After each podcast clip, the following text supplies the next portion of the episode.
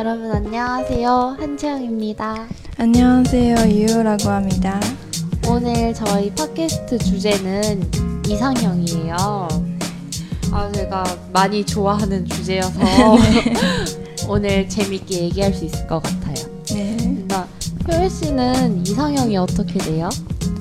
음, 일단 잘생겨야죠. 아, 맞는 말이죠. 맞아요.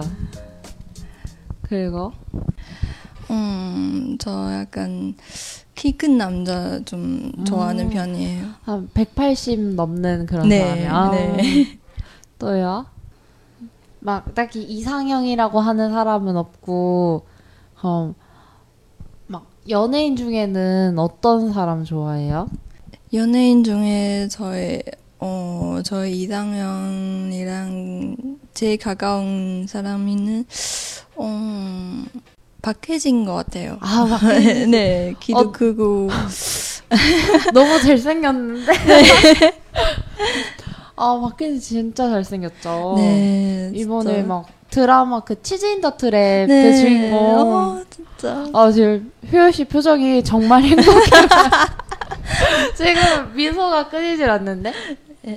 아, 박혜진, 아, 약간 어떤 건지 알 것 같아요.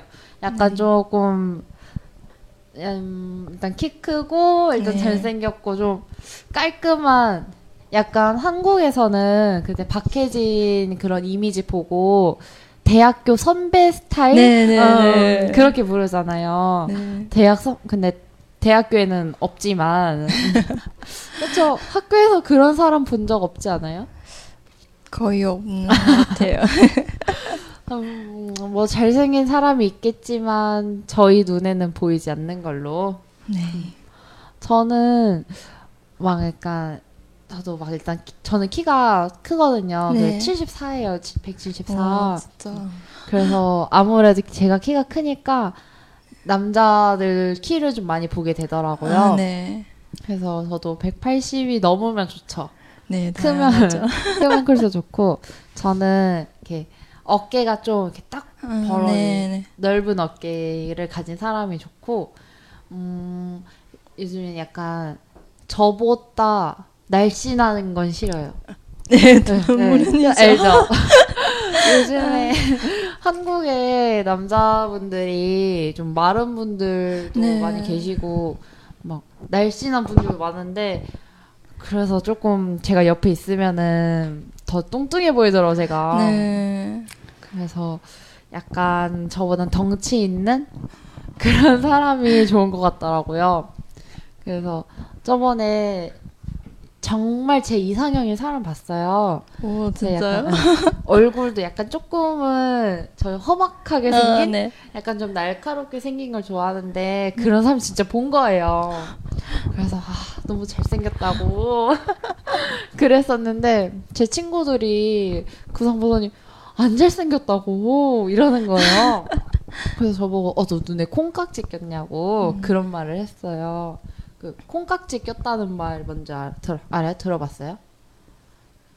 무슨 그? 콩깍지가 먹는 콩 있잖아요. 아, 네. 그 껍질을 말하는 건데 아. 콩의 껍질을 콩깍지라고 해요. 근데 네.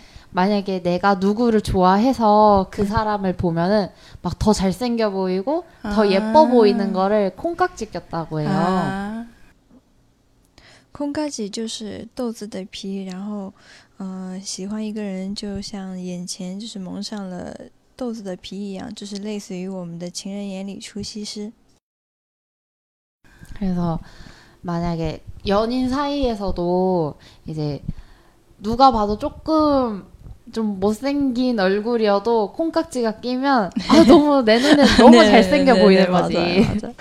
그런 걸 콩깍지 꼈다고 음. 이렇게 말해요. 뭐, 막 중국에서는 약간 어떤 스타일의 남자가 좀 인기가 많아요? 물론 잘생긴 남자 이게 아. 다 많죠. 네. 어, 거의 다 비슷한 것 같아요. 물론 키 크고 음. 눈 크고 음. 중국 남자 대부분 네. 다 상거분 있는 거예요. 음. 그래서 상거분 있는 남자도 인기가 조금 많은 것 같아요. 음. 어, 그 코날 아, 근데 코날도 이코막 높아서 네. 와, 아, 좋죠. 음 그리고 그 중국에서 그런 말 있는데 음, 옷을 네. 음, 옷을 입으면 날씬해 보이고 음. 날씬 어 옷을 벗으면 좀 근육이 아. 잘 보이다 저런 아, 말이 있어요. 아, 뭔지 알고. 아, 이해가 확 되네. 네. 약간 좀 잔근육이라고 네. 많이 하잖아요. 네. 그막 우락부락한 근육 말고 네. 그런 거 싫어하나 봐. 네네네. 아, 효연 씨 표정에서 너무 이게 잘 드러나서. 아, 저도 너무 마른 것도 싫지만 네. 너무 이렇게 근육이 많으면은 좀 조금 느끼해요. 그런 느낌이. 아 느끼해요. 맞아. 그래서 적당히 이렇게 네. 살짝 이렇게 딱 힘줬을 때 이렇게 네네네. 역시 사람 사는 거는 다 똑같은 거. 다 똑같은 거 같네요.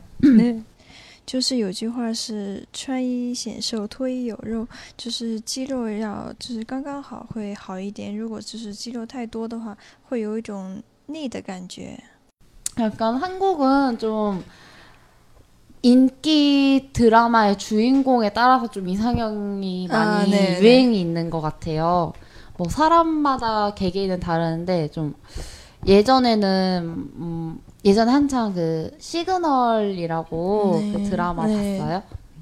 거기에서 그 주인공이 누구야? 이재훈? 네. 이재훈이랑 그 조진웅 씨 이렇게 네, 나왔잖아요. 그래서 사람들이 아 이재훈 스타일 너무 좋다 이랬었는데 이제 조진웅 같이 약간 좀 나이대 있는 네. 중년의 그 아저씨의 매력 약간 그런 거. 막 이번에 도깨비에서도 네. 공유가 아저씨가 이렇게 네. 그래서 아저씨 스타일. 아, 예. 그래서 사람들이 한창 아 나는 연상이 좋다 이런 식으로 아. 많이 그랬어요. 그리고 한창 그 응답하라 1988 네네네. 1988 네. 맞죠? 1988. 네. 거기서는 류준열 나와서 사람들이 이상형이 많이 달라졌더라고요. 약간 눈 좀 찢어지고 네. 그런 사람을 좋아하는데 음, 저는 박보검이 더 잘생겨서 아, 네네네. 맞아 맞아요. 그래서 사람들이 막 한창 그걸로 싸웠잖아요. 막 어차피 남편은 뭐 류준열이다. 네. 어차피 남편은 박보검이다 이런 식으로. 그래서 한국은 약간 방송에서 보여주는 이미지로 이런 게 좀 좌우가 많이 되는 것 같아요. 네. 그래서 근데 결국은 잘생긴 사람이 이- 약간 이상형 그런 게 많죠. 就是在韩国，大家的理想型会一般会根据电视剧的改编而改变。就像之前，嗯，电视剧《信号》里边的李帝勋，然后后来是那种大叔类型的孔刘，然后到之前那个八八一请回答一九八八里边的那个呃柳俊烈那样的类型，就是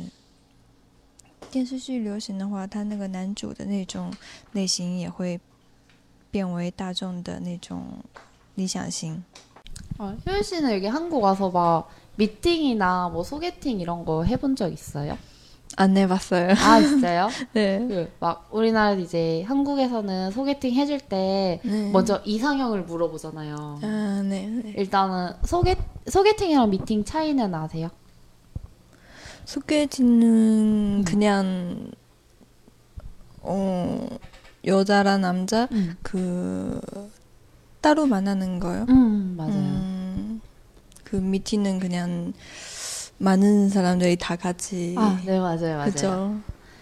소개팅呢，就是类就是相亲，然后 meeting 呢，就是类似于，嗯，就是联谊那种感觉，就是青年男女就是会， 嗯、三对三这样，然后聚在一起。 네, 그 미팅은 이제 뭐 3대 3, 뭐 4대 4 네, 이렇게 네. 해서 다 같이 술자리 갖고 노는 건데 소개팅은 진짜 사귀려고 이렇게 연락을 하는 거잖아요. 아. 서로 여자친구 뭐 사귀고 싶어요, 남자친구 사귀고 싶어요 해서 이렇게 만나는 거라 이상형을 먼저 꼭 물어봐야 돼요.